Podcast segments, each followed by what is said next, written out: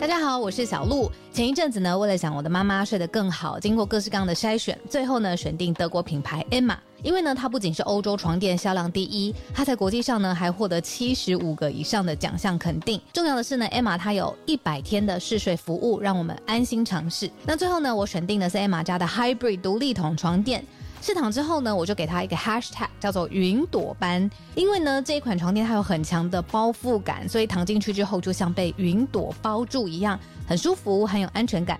另外呢，这一款床垫的透气度也很好，外层呢有一个布套，它是可以拆下来清洗的。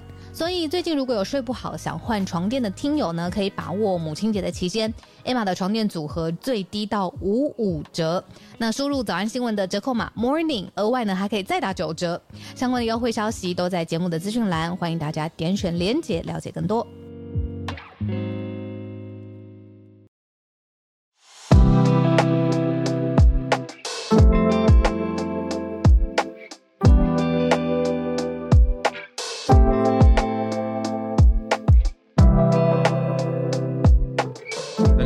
安，欢迎来到今天十一月十一号的全球串联早安新闻。我是浩尔。刚才大家听到的开播歌是维里安，很新很新很新，在日本的 YouTube First Take，看一眼，对，这是 The First Take，刚少了一个定冠词，The First Take 的最新演唱，呃，等于现场不同版本的，如果可以。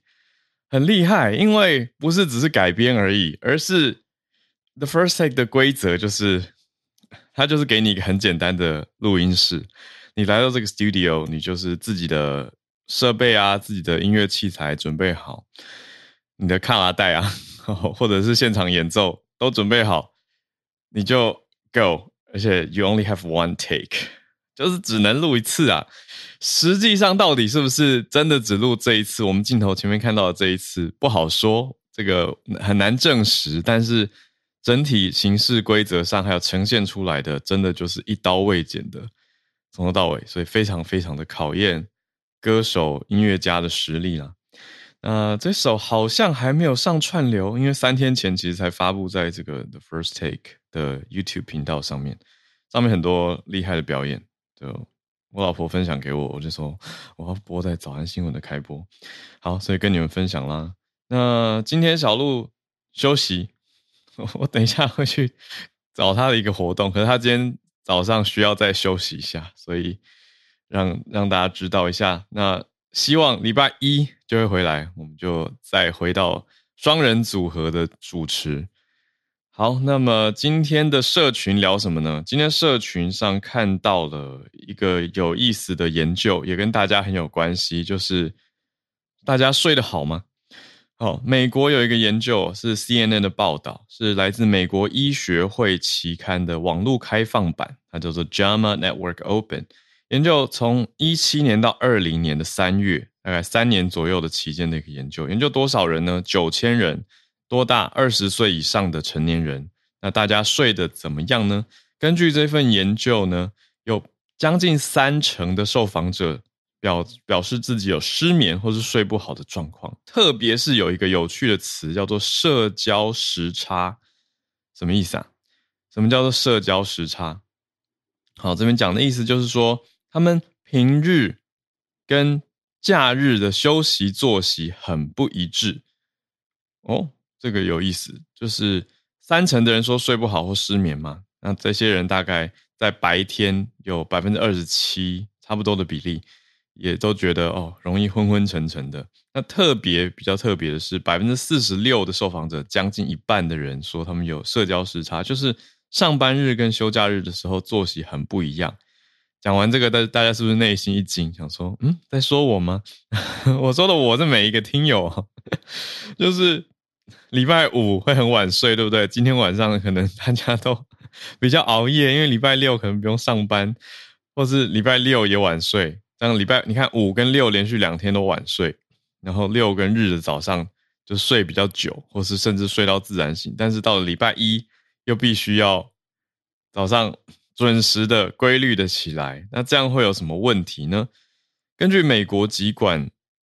防治防预防中心，这个叫 U.S. Centers of Disease Control and Prevention，就是 CDC 啦。他们说，十八岁以上的成年人每晚上要七个小时的稳定睡眠。大家还记得我们做过睡眠的专题吗？有兴趣可以去听我跟小鹿访江医师的那题哦，那一个专题我觉得好听啊，重要就不是说一定要七，可是整体来说建议啦。整体来说建议，因为每个人的身体状况也是不一样嘛，要评估。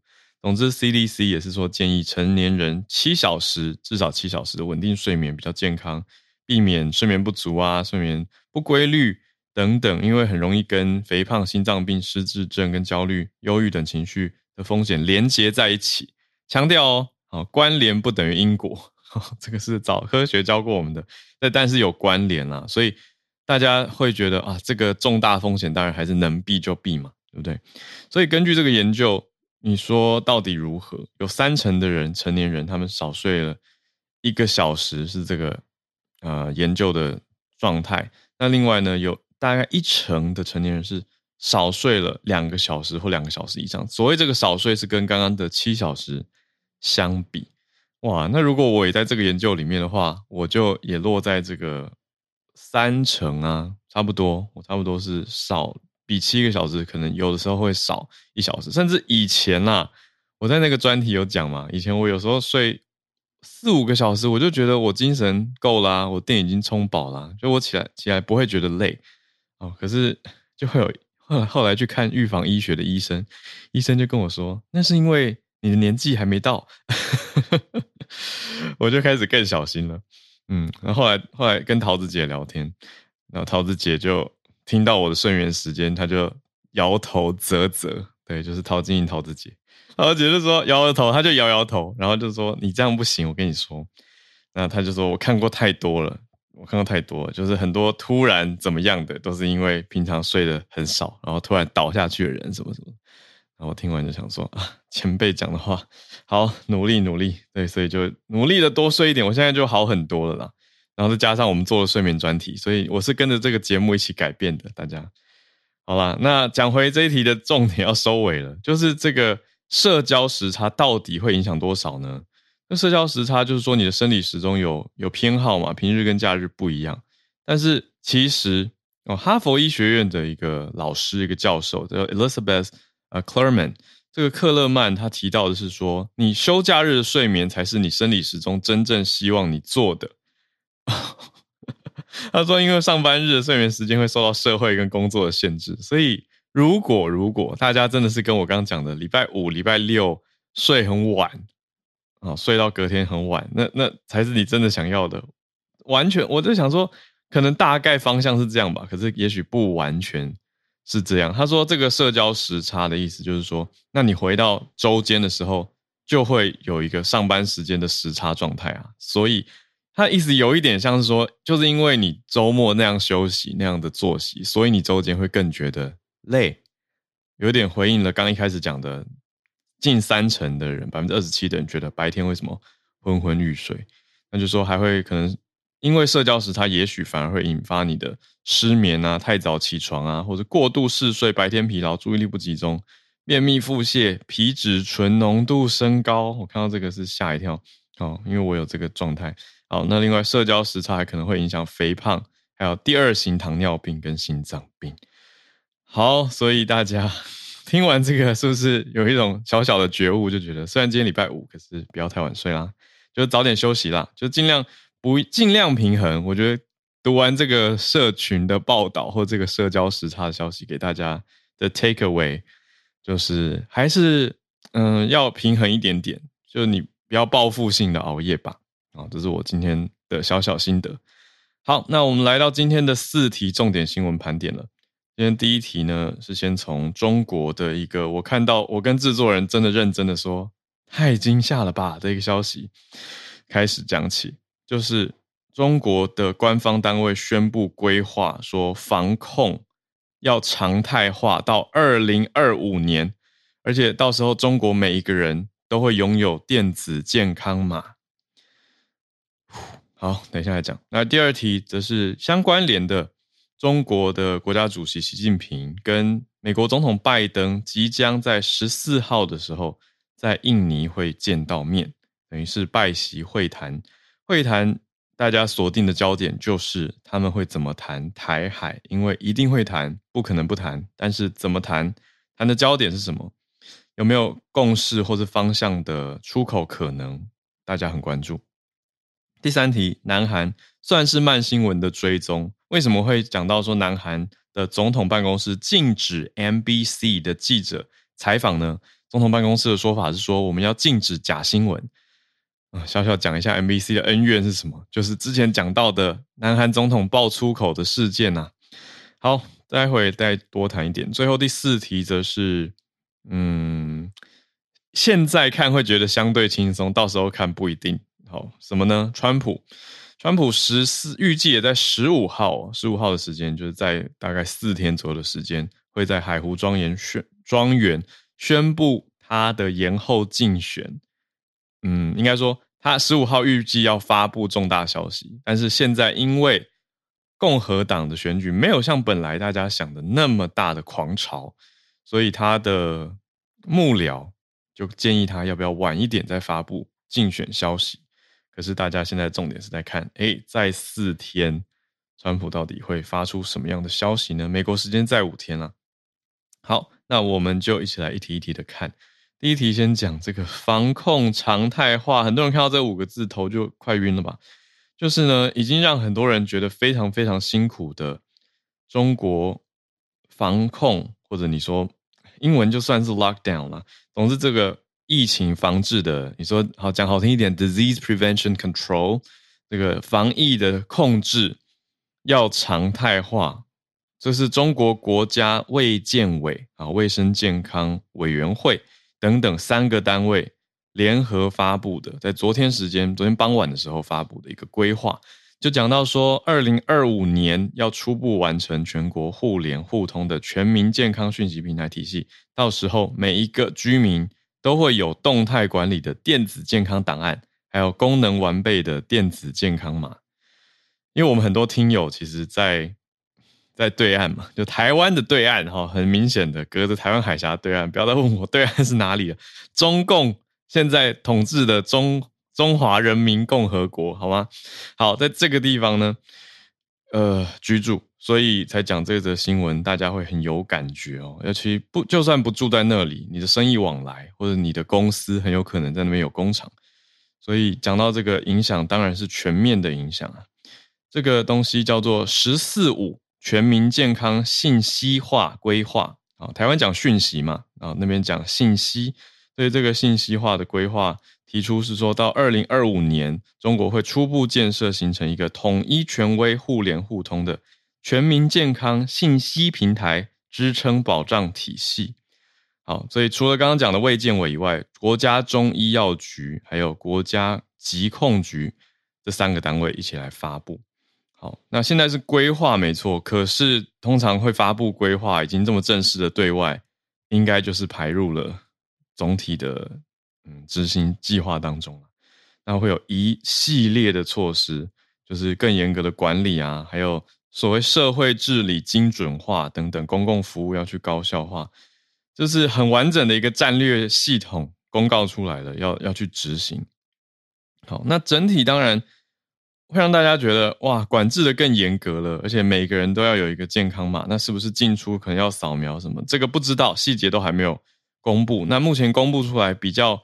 明白的，还有优先的是说互通共享三年的攻坚行动，好，嗯，那再来就是中健康中国的建设支持行动，还有智慧医院的建设示范，所以听起来是要把互联网加上医疗相关服务全部整合在一起，是一个野心很大的计划。那不其中不乏我觉得听起来还算不错的一些。规划啦，比如说要推动若干的区域健康医疗大数据中心，那要去做示范，比如说要把这些数据，就是听起来好像可以有一个完整的健康资讯体系，让大家的就医都更方便，而且可以有更完善的资料库跟后续，还有像是家庭医生签约服务，也是计划要推动，每一个家庭都可以有加医，这样是不是可以让中国整体的？医疗在更普及呢，包括本来也许相对资源没那么富足的地方。这听起来是一个大方向，应该会是不错的事情。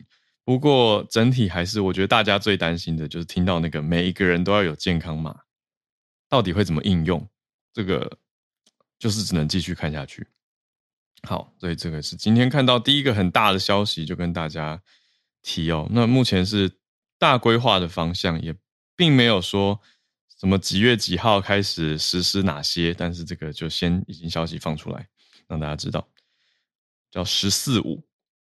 好，第二则消息则是刚刚说到的拜习会即将在十四号的时候印尼登场，会谈到关切台海两岸的消息。好，那十四号的会谈呢？拜登很明白的根据媒体报道，就是会关切中国对台海和平稳定的威胁。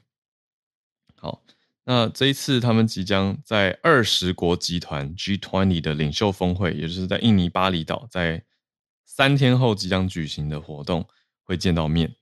啊，是拜登上任已经二十个月，到现在统计算下来，跟习近平有五次通话了。但是，哦，后天会是他们拜登上任以来第一次实体见到习近平。这当然也一部分原因是习近平之前都不出国门嘛，所以现在习近平离开中国，即将离开中国境内，来到印尼巴厘岛开这个二十国集团的 G 团体会议，他们就会去深化美中沟通的管道啊。根据白宫的新闻稿了啊，会去谈这些的竞争，要管理竞争这个词有意思啊，要来管理竞争，而且是负责任的管理竞争。Responsibly, Responsibly, yes。好，然后致力于双方利益一致、共同的，就是所谓，嗯，该合作时合作，该竞争时竞争。好，用我们的话，我们新闻节目讲过的话来整理这个管理竞争，其实就是这样子的意思。意思就是也没有要跟中国全面竞争，但是面临到一些区域的跟全球的议题的时候，还是希望跟中国谈到比较好的。合作方式，像是环境议题，也是一直美中希望在在谈啦，在谈说希望合作的，可是实际上的成效如何，就不是那么好说。好，那么现在讲到的重点就是，他们彼此会会不会画出红线呢？之前在跟习近平双边谈话的时候，拜登就提到说，要明确的画出 red line。也就是不是只是讲说台海的这个红线，而是在很多利益也许有冲突的，或是利益有相关的议题上，美中之间要画出一些红线，也就是商讨出怎么解决。另外，拜登他在昨天的记者会里面有讲到说，你要谈到其中选举，可是大媒体就顺便用这个机会问到说，你会不会当面跟习近平表达美国要军事协防台湾的立场？哦，这个记者是在。在在推动好，那拜登没有正面的回应，但他说不会做根本性的让步。那他会跟习近平表达说，美中竞争，但是不冲突。拜登还讲到一个关键字是 Taiwan Doctrine，叫做台湾准则。他说这个准则从来没有变过。那确定我们会讨论台湾？那媒体就追问说，嗯，你会不会捍卫什么什么？然后他就说，哦，会有一个对话这样子。All right，好。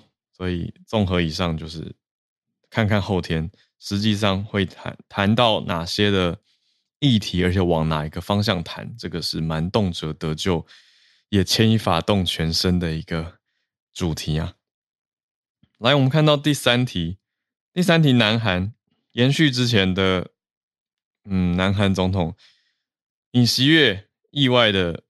画面外流曝光，他讲出了说，美国国会议员这群臭崽子，如果没有办法完成拜登刚才在台上讲的这些预算的话，拜登的脸要往哪放啊？他这样讲了，我印象很深刻，因为太太像是韩剧的配音了。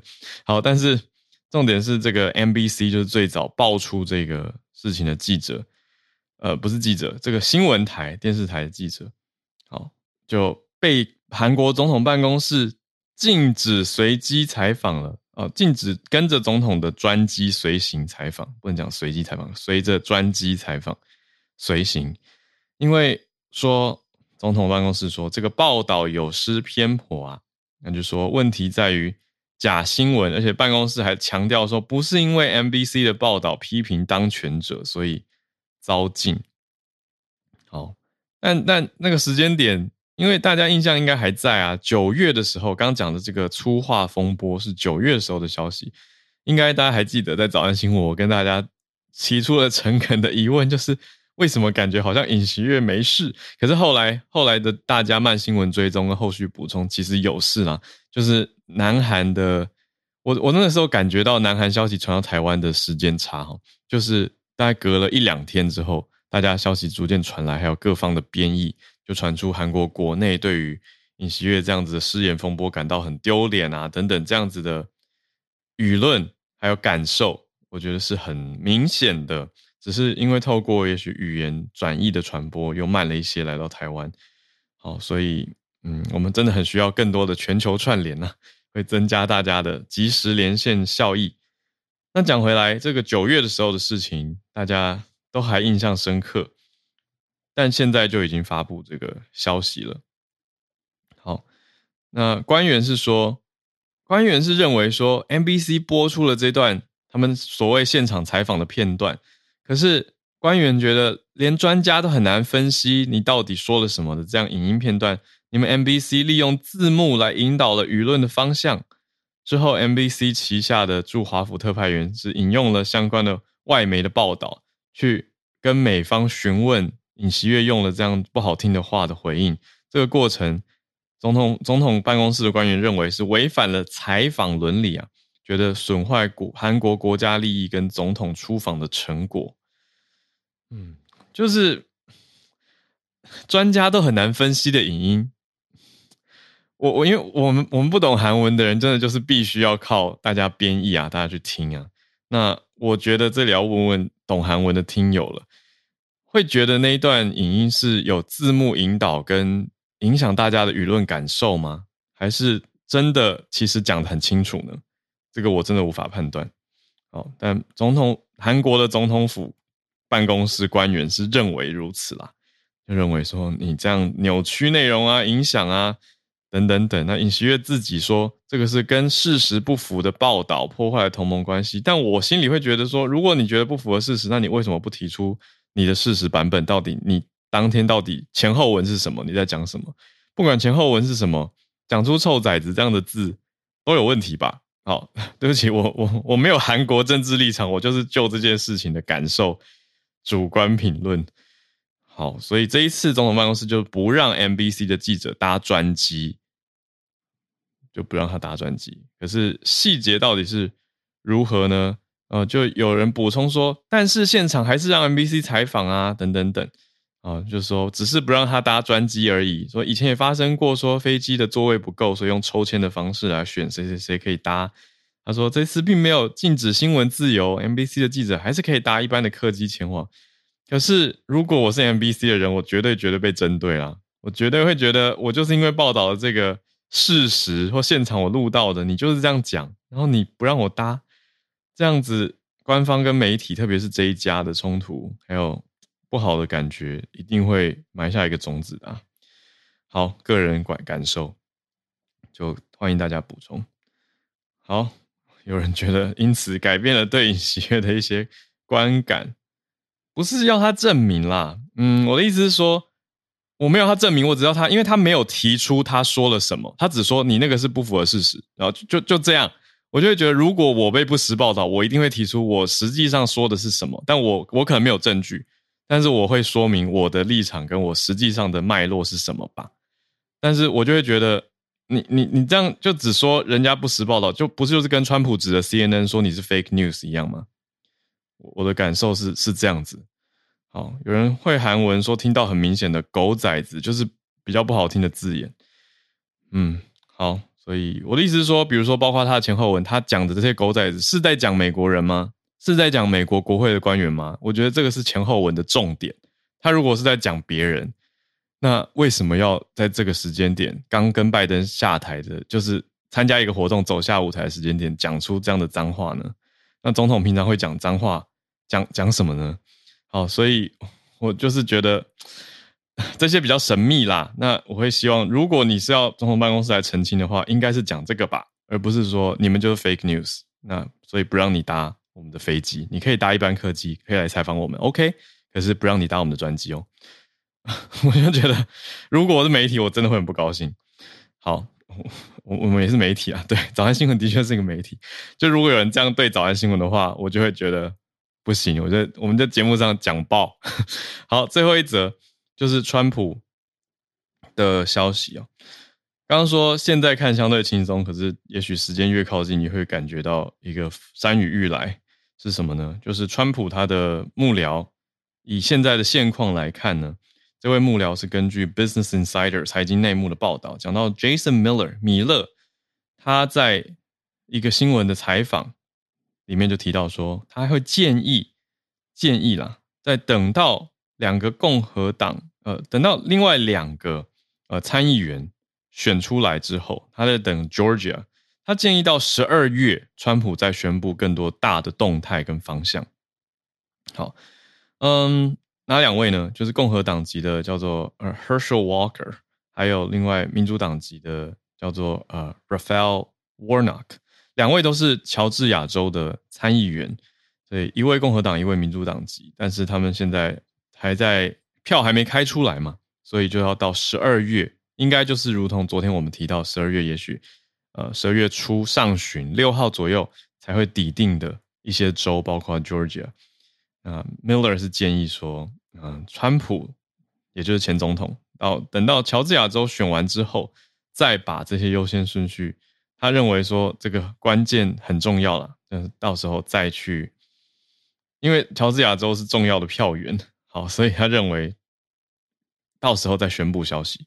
可是川普已经讲过了啊，在大概四五天的时间，十五号就会在他佛罗里达的海湖俱乐部 Mar-a-Lago，或有人讲海湖庄园，看你怎么翻译哦，会有重大宣布。现在大家都在等十一月十五号，真的就是在等，就是看你十五号到底要发布什么消息。只说非常非常重大的宣布，因为他在前两天的时间有发电子邮件给媒体，就是给美国的采访单位说。十五号会发非常重大的宣布，可是细节都不知道，大家就在想，他应该理论上会是要宣布参选了。可是现在就是我们只能先打上一个问号，看会不会延后参选。但是那十五号的活动发布活动会不会继续办呢？这个我们就来继续看啦。好，那川普的发言人是并没有回复一些媒体追问的。提问，我想也是理论当中啦，因为也在评估到底十五号要怎么发布，发布怎么样的消息，或是要不要延后呢？呃，目前这一位是曾经担任过他竞选上一次总统竞选团队顾问的 Jason Miller 的建议，我们就看看十五号的时间会是如何。这一转眼就会是下个礼拜的早安新闻会跟大家讲。Right，时间来到八点三十分，八点三十分。好，Right，好，谢谢大家。有些听友已经举手了，等一下我先看一下，看一下，嗯，聊天室。哦，对了，WF，你讲的有道理，就是政治人物不可能解释清楚，会当然会打，可是难道就不解释了吗？我会我会这样想。对我我也想知道，像 Veronica 讲的是整体的脉络的的事情了。好。对总统行为有高标准，这个各国好像皆然哈。好，那有人说没有听到“狗仔子”这个字，哎，这样就已经出现分歧了啊。哦，说因为杂音很重，加字幕听起来就会很清楚哦，所以有可能是别的字哦，是这样吗？真臭小子。所以有人说，就是大家在听差听，看起来是差了一个音。好吧，那这样就真的有可能，所以。等于两边说法都有道理，哎，是不是？就是他到底是不是讲了脏字，还是他其实不是这个意思？那那如果他不是这个意思，总统办公室不用总统本人声明，可是总统办公室是不是可以说，其实当时还原应该是什么什么什么？啊，我不知道啊，就真的很难啦。好，那我们就对，就不高兴的人、不喜欢你的人，一定会想办法往往死里打，往反方向去打。就是你怎么讲，他就找另外一个方式来反制你。这个我们。最近也看很多了嘛，台湾选举进了啊，真的是非常多事情。好，那我们就赶快的进串联了吧。看到今天我们没有选到的经济消息，看到 Charles 老师热血来分享，就赶快邀请老师上来。来，经济学家 Charles 老师，老师早安。Hello，Hello，跟我们分享经济题。早。对，今天早上的这个啊，大家如果说还不知道的话，看到美国股市应该就知道，就是说十月的这个 CPI 今天早上出炉，啊，好久不见七字头的这个年增率，那年增率是呃在七点七 percent，那月增率是零点四，那七点七 percent 是从一月以来它是最最低的，那就是比起上个月八点二来讲，就是有明显的下跌，那当然就是股市就是。啊，股市就欢腾啊，就是各大指数就啊就涨了一波这样子。那这个数字就是算是预低于预期的数字啦。那核心通膨就说去掉能源和食物之外，就说现在是降到啊，这也不是降到，就说它的增增增速变缓也是六点三 percent。那这个显示就是说整体来讲是有降温的现象了。那就是说，就像我刚才说，是今年一月来以来最低。那整个就是说。二零二二年哇，今年也快到年底了。今今年整年几乎都是在讲说通膨什么时候结束啊什么。对啊。然后啊，就是说啊，还有就是之前就一直说担心，大家一直担心说联准会的这个这个嗯这个 blunt tool，他们这种呃这升息的对钝器到底有没有有没有效？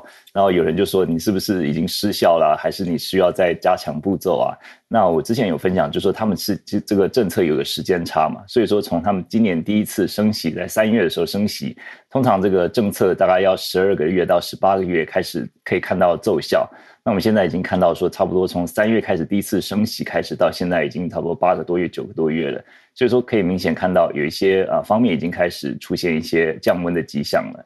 那当然就说这个啊，如果说继续持续这个呃降温的话，那当然联准会，表示说联准会今年的最后一次的利率会议在十二月的时候，那升息可能会呃可能就是 instead of 三码，可能就是呃涨涨了两码。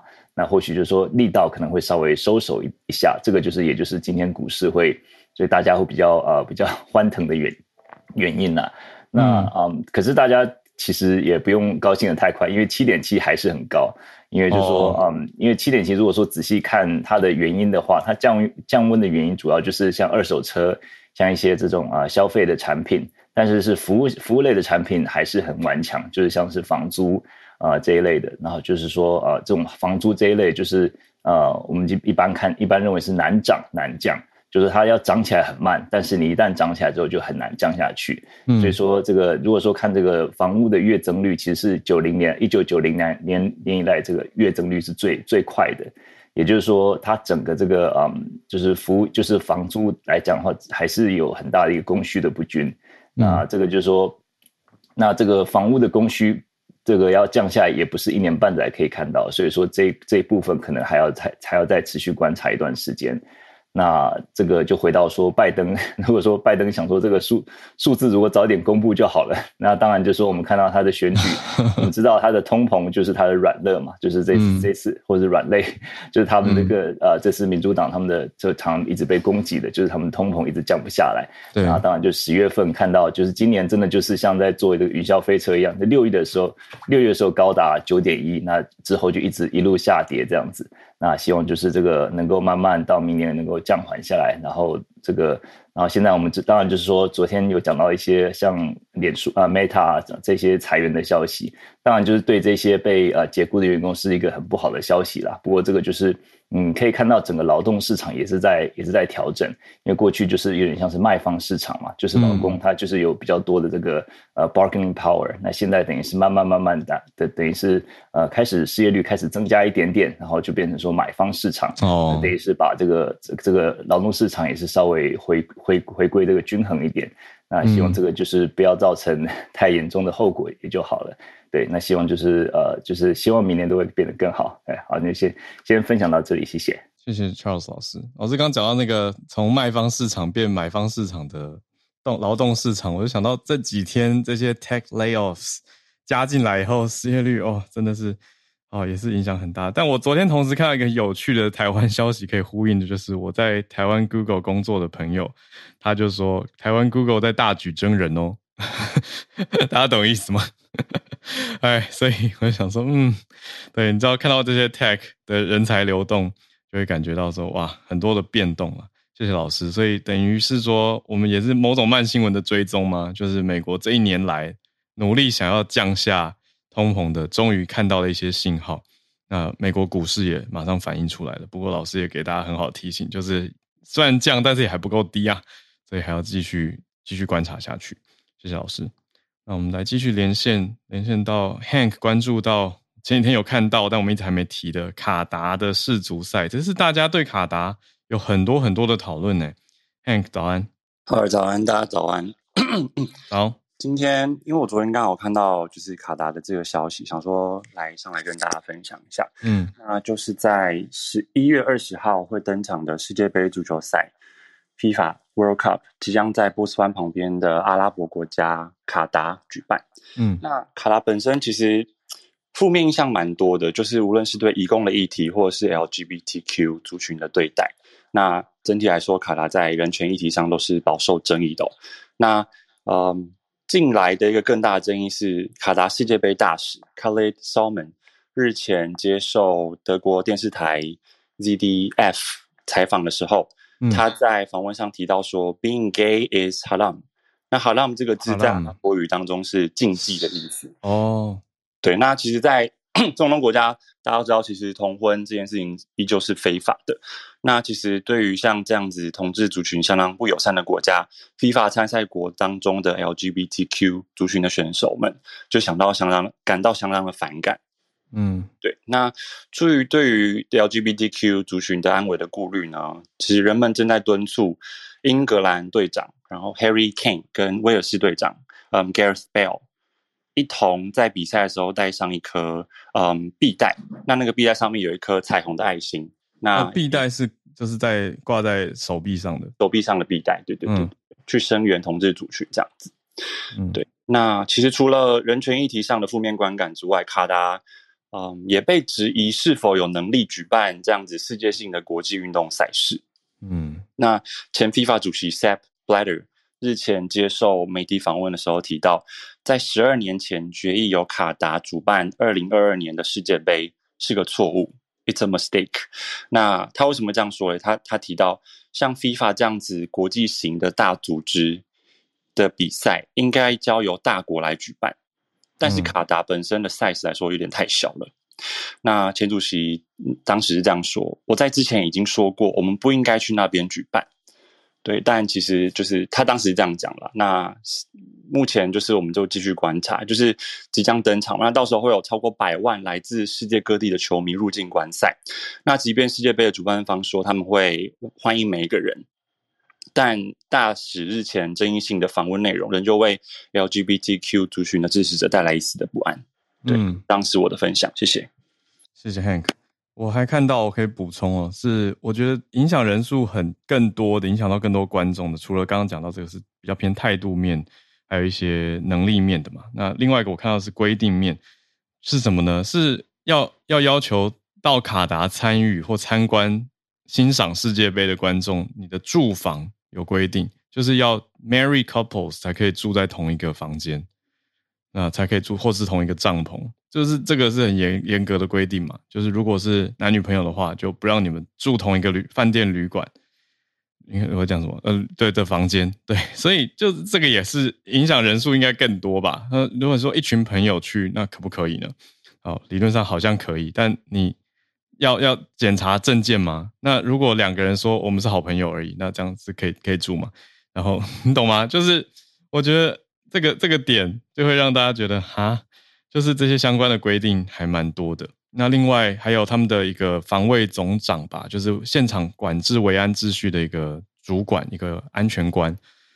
有人就问到他说：“那观众可以举彩彩虹旗吗？”他说：“可以啊，可是为了避免你被打或者被人家讨厌，所以我们会帮你把彩虹旗拿走。”他他这样回答，我就觉得 OK，这个是这个这种态度，Hank 有看到吧？就是就是他们那时候也有。就是呃，前外交部长卡拉前外交部长的时候接受 B B B C 访问的时候，他也提到说，我们也是希望来的人会尊重卡达当地的法律。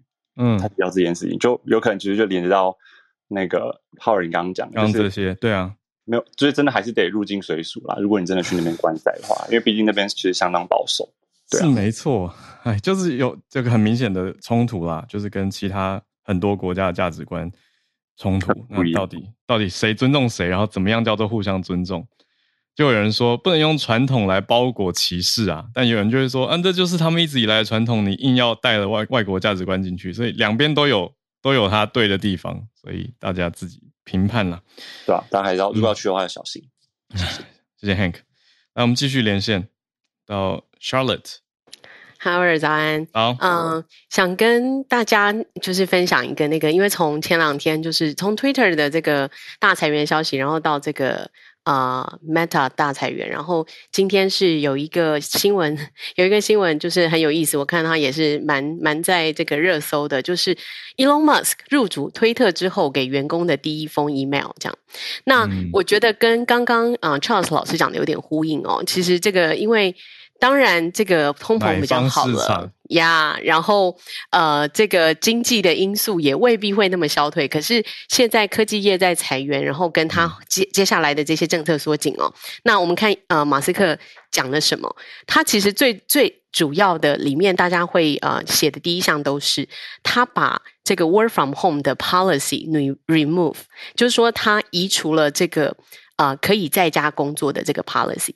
那因为呢，在整个疫情期间，我知道这个在台湾其实呃，整个这个 employment 的文化很不一样，企业文化跟这个雇主对员工的信任度很不同。但是在加州跟在美国很多地方，我其实身边到现在很多朋友，我们都还是 work from home，就是对，那也改变了很多这种办公室的形态，然后有很多因应 work from home 产生的，甚至企业或者是一些就是产业这样。但是呃。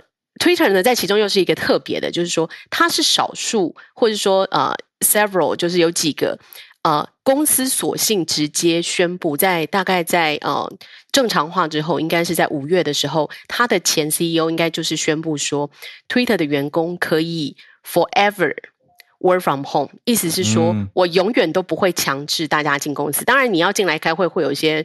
嗯，就是 required 的这些当然会，但是原则上是没有这个强制进公司的规定。可是这个对照马斯克，呃，如果大家还记得的话，他其实在呃特斯拉在呃今年五月的时候，呃，他就寄出一个。非常强硬的手段，对对我来讲，我觉得是一个就是非常强硬的手段。他那时候说，嗯，呃，所有马呃所有特斯拉的员工呢，必须回来工作，而且每每周要至少工作四十个小时。可四十四十个小时原则上就是基本的 full time 嘛。对。那如果你不愿意的话，就是呃立刻就是 resign，所以你只能选择回来或 resign。那那个时候呢，就有许多员工就是被访问到，就是抱怨说。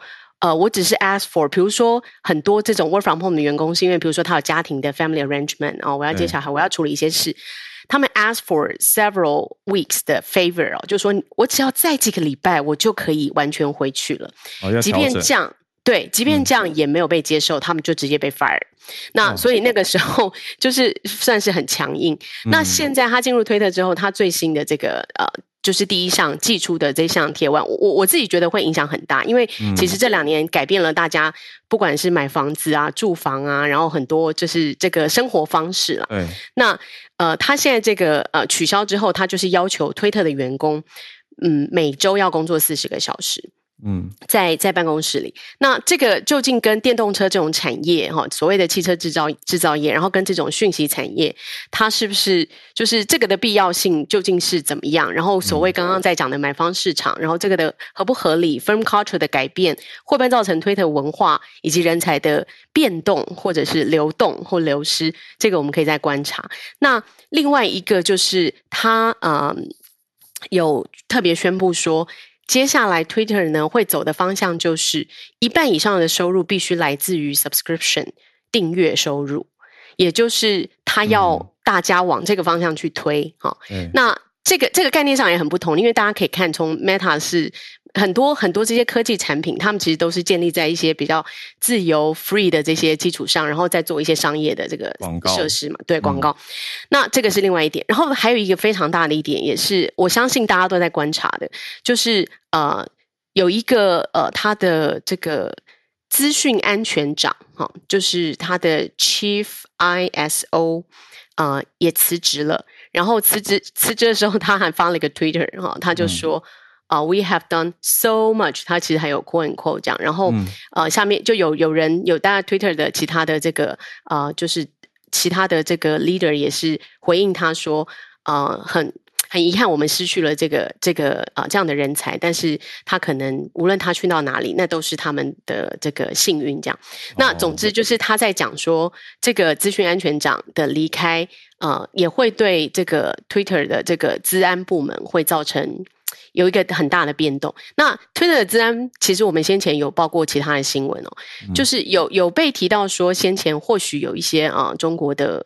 啊，渗透，因为进入做员工，但是同样的，Twitter 也会，他觉得这个资资讯安全长是说，哦，他非常 proud of 他们的 privacy 跟他们所有的资讯安全。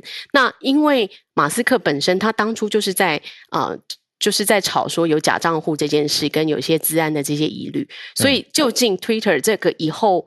会怎么做？然后他对所谓他说他要内容管制要要放开，可是他对这些账户跟其他的设置，例如说他跟这个呃，我不知道大家知不知道，就是他跟他想要跟这个支付工具结合，可是相对又让各自有可能呀，你可能会就是知道是真账户，可是实际上又对各自有一点。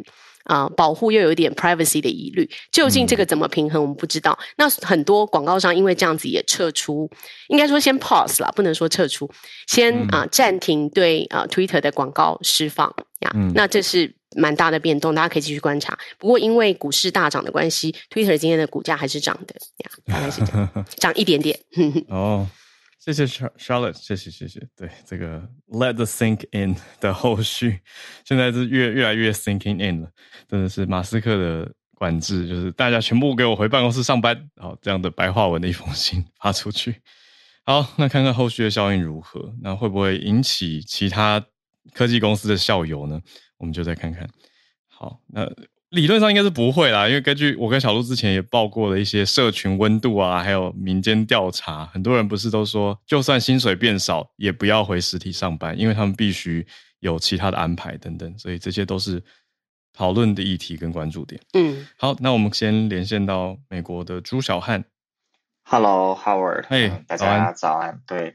这个最近啊，就是佛罗里达州的共和党的州长 DeSantis，他的呼声还是蛮高的。呃，很多人都在在想，他会不会是下一届就是呃最强力的，就是共和党的总统候选人？那今天路透社其实也是给了一篇不错的分析。那其实也指出，现在就是 DeSantis 面临最大的挑战，其实不是民主党，而是川普。呃，因为刚才这个就是这个就是今天早上的新闻之一也提到，川普延后宣布。这个竞选总统，就是说，当然了，我们他只是说 something big，他也没有具体说他要做什么，但是外界都猜测他是要选总统。但问题现在 DeSantis 在共和党内的这个呼声，呼声又高，甚至包括对在整个美国的舆论，他的呼声其实是很高的。呃，DeSantis 他相对于川普的话，就是他比较有这种政客，就是政，就是从政人士的老练。呃，他从来没有在公开场合批评过川普，但是川普其实是有批评过他的。呃，所以就是他现在明面上并没有跟川普就是形成这种对立。但如果说两个人都是宣布要竞选这个就是共和党的提名的话，那两个人其实在政治上就成了对手。呃，这个对 DeSantis 也是一个很大的这个困难，因为现在 DeSantis 因为他没有跟川普就是这个就是就是形成这种对抗，所以他在共和党内其实是有相当强的呼声。但是共和党内现在也有一部分人是这个川普的支持者，所以一旦双方发生对抗，可能导致的结果就是呃共和党自己内部的分歧会。越来越大，呃，所以这个 DeSan 这是 DeSantis 面临的第一个困难。另外，第二个困难就是 DeSantis 他之前啊，就是从政的经历是有。这个三次的这个就是众议院的议员，然后他后来试图竞选过参议员，但是失败。二零一八年的时候就竞选了佛罗里达州的州长。那在这个州际的竞选，还有议员的竞选，跟这种全国议题竞选总统，它的规模和概念，还有这个选民关注的话题是截然不同的。呃，DeSantis 在佛罗里达成功的一个原因，就是因为他比较能够就是吸引，就是他的一些议题都是佛罗里达的本地人所关心的，所以他的这个支持。持者，呃，还是蛮多。但是到了这个国，就是到了整个呃，就是 national level 的话，呃，The Scientist 在社会议题上其实是相当保守的。这个在就是年轻一代的选民里边，呃，他的支持度相对来讲，就如果涉及到这样的议题，他会小很多。呃，所以他面临的这个第二个困境就是，呃，选举州长或者说选举这个参议、选举这个众议员跟选举总统是完全不同的概念。呃，还有就是这次 DeSantis 在佛罗里达几乎是压倒性的胜利。呃，但是也不得不提一下，就是这个压倒性的胜利其实有这个民主党就是一手好牌打得稀烂的结果。呃，民主党这次在佛罗里达州推出来的候选人是这个啊，Charlie Crist。Charlie Crist 在零六年到一零年的时候是我们佛罗里达州的州长，他是个当时是个共和党，但是在一零年的时候他没有去选择连任，而是去竞选这个共和，就是共和党的这个参议员的提名，但是他当时输给了这个 Marco Rubio，啊，导致他在党内的地位也是一落千丈，所以在二零一二年的时候他就变成了共这个民主党。就开始成为民主党候选人，但他的名声其实都已经是很狼狈了，因为就是这种就是中途换党派，而且失败之后换党派，其实是这个在美国的政治文化里面算是一种忌讳。呃，所以这次当这个他在民主党的这个初选就是获胜的时候，我就知道这个呃佛罗里达的民主党这次是绝对干不了什么事情的，因为选出来这个人太差了。呃，结果就是因为我自己其实这个呃在很多意义上我偏向于这个民主党嘛，但这次我其实是把州长的票。投给了这个 DeSantis，主要就是因为我很讨厌那个 Chris，很多选民应该也是抱着这样的想法。呃，所以说他这次在佛罗里达州的大胜，就是相对于二零一八年，二零一八年的时候，呃，双方得票率还是蛮接近，就是没有像现在这样差到几乎二十趴的这个，就是二十趴的这种差距。呃，所以 DeSantis 就是呃。就是也不要把他的这个就是支持度想象的那么那么强大，因为就是这次真的是佛罗里达州的这个民主党实在是这个一手好牌打的稀烂，嗯，所以就是 DeSantis 的竞选总统之路，嗯，其实还有这个蛮多挑战的，嗯，就是这样，谢谢，谢谢朱小汉，我刚好一边在查这个认识一个 DeSantis，然后看到说，哎，佛罗里达的州长已经开出来了，而且 DeSantis 的得票率是将近六成这么高，有四百多万票，那。Charlie Chris 是四成三百万票，所以这个落差了一百五十万票的得票数，所以明显的是 The Santis 当选了啊，所以这个已经开出来。那就是共和党，我觉得大家多认识一位，因为对台湾来说，我是第一次关注到他。呃，看起来他跟川普很有的有的拼。好，那我们在最后连线到 Elaine，不知道现在方不方便？可以了，早安。Hello Elaine，因为我要点麦克风的时候，就我的手机宕机，打不开，然后就闪退了。辛苦了，OK 的，现在 OK 很清楚。好好，就来分享两则关于日本的新闻。第一个就是日本最近就是呃有一个老翁，他八八就是照顾他的太太，就是四十年了。那就是因为照他照顾的太累，所以他就是。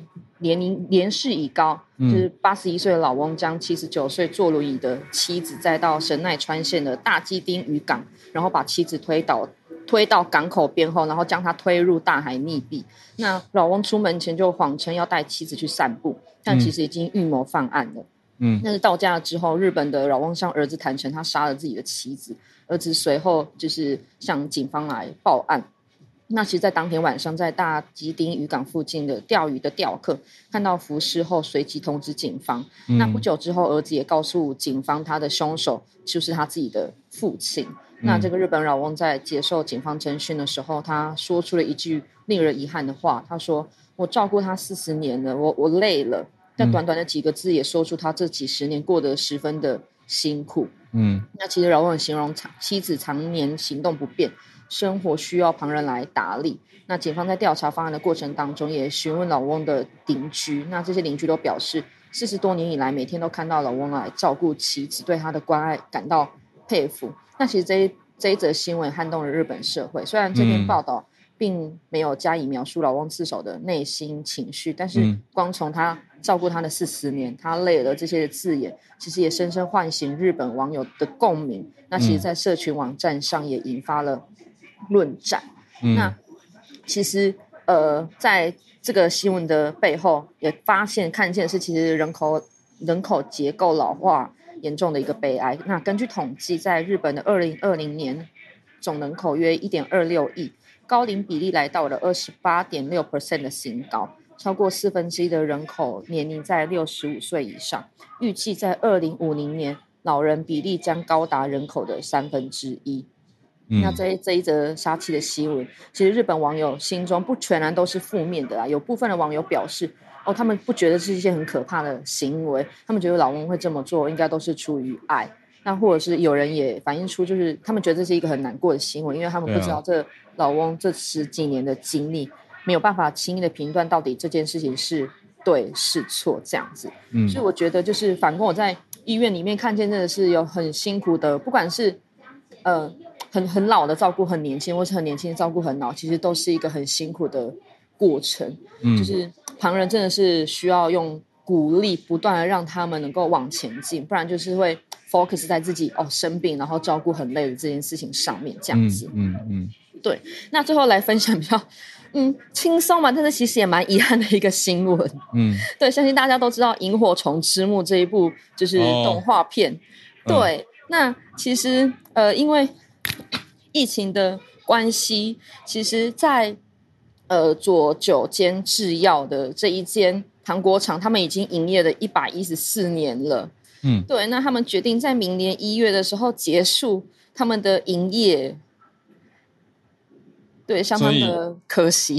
所以意思就是之后就买买不到，或者会停产这个萤火虫之墓的，对，是糖果盒吗？